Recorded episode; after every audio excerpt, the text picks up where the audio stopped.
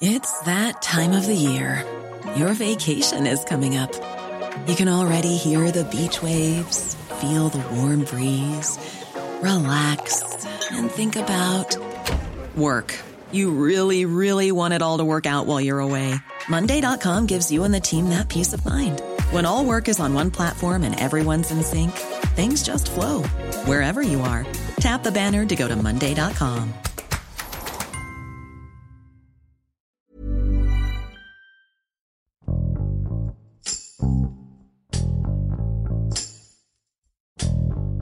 lo largo del mes de octubre, vemos en muchos lugares pequeños moños rosas que son el símbolo internacional del combate al cáncer de mama. Las instituciones, empresas u organizaciones que portan este moño rosa muestran su apoyo moral a las mujeres que lo padecen.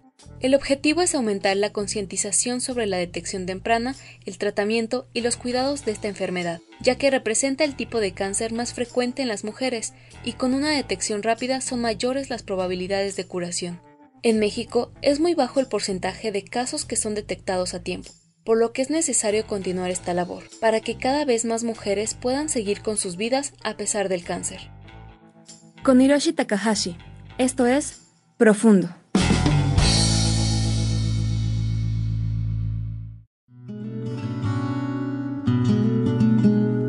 Hola, ¿qué tal? Mi nombre es Saraí, reportera del Sol de México.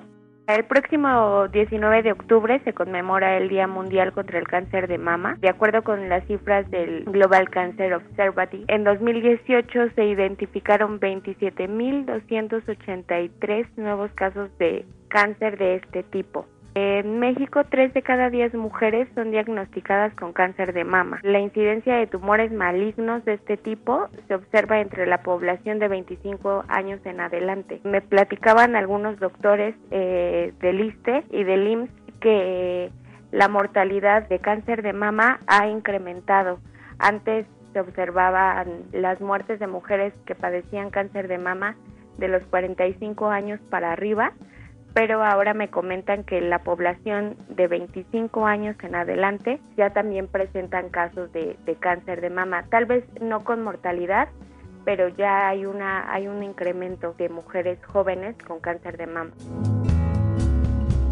De acuerdo con el Instituto Nacional de Estadística y Geografía, el INEGI, los estados con mayor incidencia de cáncer de mama son Colima, Campeche y Aguascalientes. Las mujeres de 65 años son las más afectadas, o sea, a pesar de que hay un incremento de mujeres que tienen que tienen cáncer jóvenes, el incremento de incidencia mortal pues varía entre los 65 años, con 68 casos en cada 100.000 habitantes. En cuanto a la mortalidad, la incidencia por tumor maligno es de 15 defunciones por cada 100.000 mujeres de 20 años y más. Chihuahua es la entidad con la tasa más alta y Campeche registra la tasa más baja platiqué con la oncóloga Jennifer Vanessa Ramírez y me dijo que a diferencia de otros tipos de cáncer, el de mama es de los que puede ser prevenido si es detectado en etapas tempranas.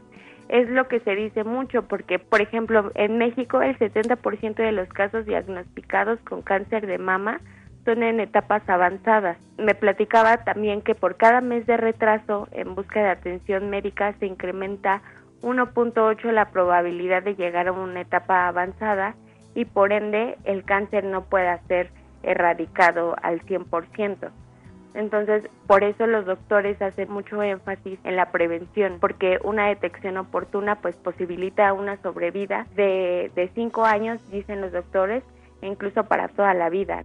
La doctora también me mencionó que entre los factores de riesgo se encuentran uno que es el más alto, que son los antecedentes familiares con cáncer de mama, o sea, que si tu mamá tuvo cáncer, tu hermana, tu abuela, eso incrementa un poquito más, es un factor de riesgo muy alto. También tener un hijo después de los 30 años es otro factor, además de el uso excesivo de alcohol y tabaco en su defecto también eh, no haber tenido hijos nunca y tomar hormonas para la menopausia y también otro factor es la obesidad. Me dijo que respecto a los tratamientos a los que se someten los pacientes, depende del nivel de la enfermedad o la etapa en la que estén las características del paciente y el médico a cargo debe de elegir el tratamiento idóneo. Por ejemplo, entre los tratamientos existen el quirúrgico, la radioterapia, que es un tratamiento con rayos o partículas de alta energía que destruyen las, eh, las células cancerosas.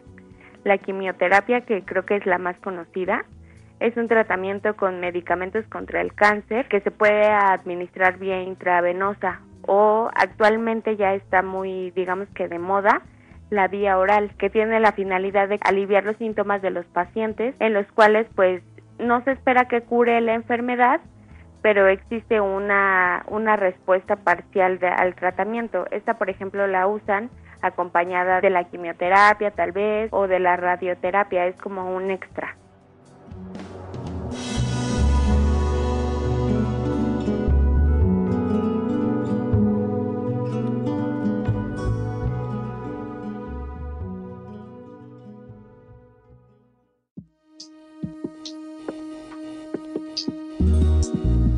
De hecho, hablé con una persona que fue, digamos, víctima de este cáncer. Ella asistió a una clínica, a una fundación que es el PUCAM, que se encarga de atender a las mujeres que van diagnosticadas con cáncer de mama. Digamos que es una asociación que las apoya e incluso pues económicamente hablando de precios bajos, ¿no?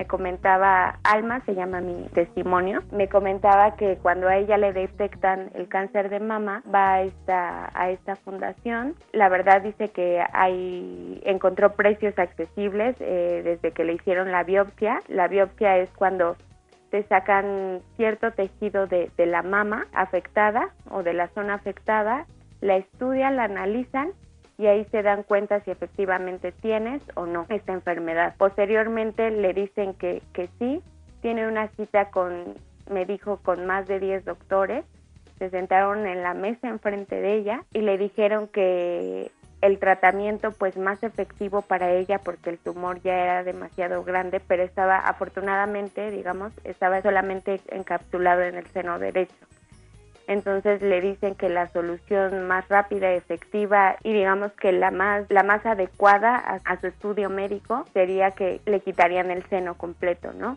Ella de plano me dijo, verme al espejo y verme mutilada sí duele, pero por otra parte dice que gracias a eso pues ella ya no tiene cáncer, lleva ya dos años sin cáncer, sigue digamos que en constante revisión, pero después de que, de que le mutilaran el seno, obviamente no volvió a ser la misma. Dice que emocionalmente sí se fue un poco para abajo, o sea, sí lo acepta, pero fue, han sido más sus ganas de estoy viva, la, la vida me dio una segunda oportunidad y a pesar de que, de que me quedé sin, sin un seno, pues ella me dice otra frase, pues se la libré al cáncer, ¿no? Se, se, la gané y dice que le dijeron los doctores, si en cinco años no aparecía, digamos que nada, pues ya se le podría decir que estaba totalmente libre. Te digo, ahorita ya pasaron dos años, no le han observado nada, afortunadamente, pero está esperando como que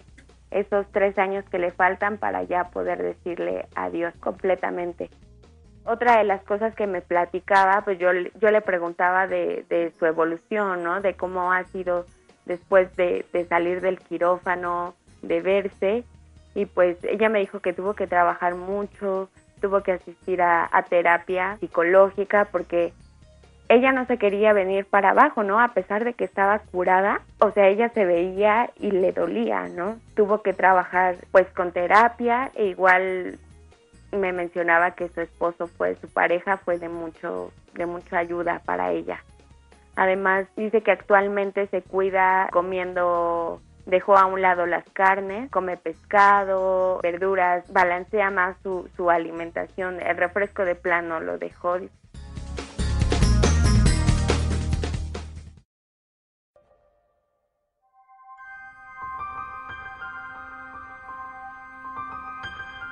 su ritmo de vida dice que ya lo hace normal, sube, baja, es, es una persona que a raíz de esto pues empezó a hacer ejercicio, digamos que ya mantiene no es que antes no lo fuera, pero mantiene una, una vida pues medianamente normal y saludable. Ella también me comentaba lo que me llamaba la atención cuando, cuando la entrevisté, me dijo que cuando ella se detecta esas bolitas, porque tenía unas bolitas en el seno derecho, pues se pregunta que por qué, ¿no? Que ella había visto en la tele las bolitas y dijo, no, a mí no me puede pasar a mí, yo llevo una vida medianamente bien, no estoy gorda, no fumo, no no tomo y pues eso es de los factores de riesgo, pues de los factores de riesgo más comunes, ¿no? Para tener cáncer de mama, para llegar a tener cáncer de mama. Ella también se preguntaba, yo no tengo absolutamente, dice que revisó su árbol genealógico, ni mi mamá, ni mi abuela, ni mi bisabuela, nadie ha tenido cáncer, entonces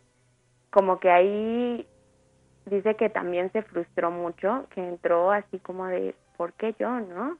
Atravesó por ese cáncer, digamos, con esa pregunta, ¿no? Del por qué, pero pues afortunadamente está en proceso de, resolver cuál es el propósito del por qué sigue ahorita en vida, ¿no? El estereotipo actualmente pues está muy marcado, ¿no? Eh, una mujer con senos medianamente grandes, una mujer delgada, y pues si te encuentras con estas situaciones que dices, ¿cómo, ¿cómo visualizas tú a alguien, tú por ejemplo que estás bien, cómo visualizas a alguien o cómo te visualizas a ti misma sin un seno, ¿no? Sin dos tal vez. Y es esa parte también de, de aceptarte, pero como ella dice, también para hacerlo necesité una ayuda extra, no solo fue por mí. Y a veces yo creo que terminamos en esta vertiente de un poquito más de amor propio, ¿no?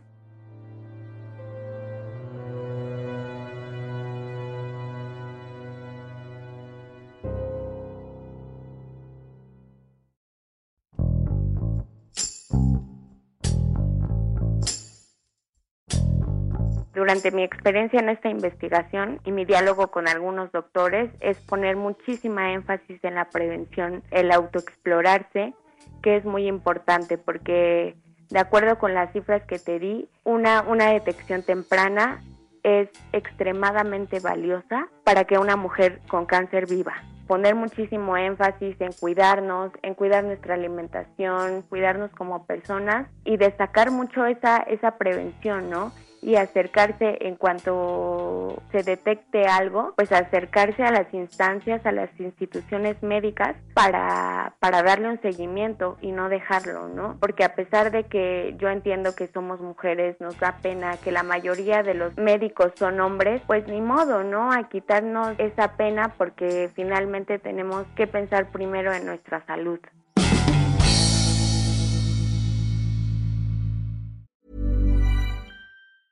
Hey, folks, I'm Mark Marin from the WTF Podcast, and this episode is brought to you by Kleenex Ultra Soft Tissues your ally to help tackle your allergy symptoms this season. I love the change of seasons, but nobody loves pollen and all those other things floating in the air that make you sneeze during this nice weather. Kleenex Ultra Soft tissues are hypoallergenic and allergist approved. So fight back against watery eyes and runny noses without worrying about irritating your skin. For this allergy season, grab Kleenex and face allergies head on.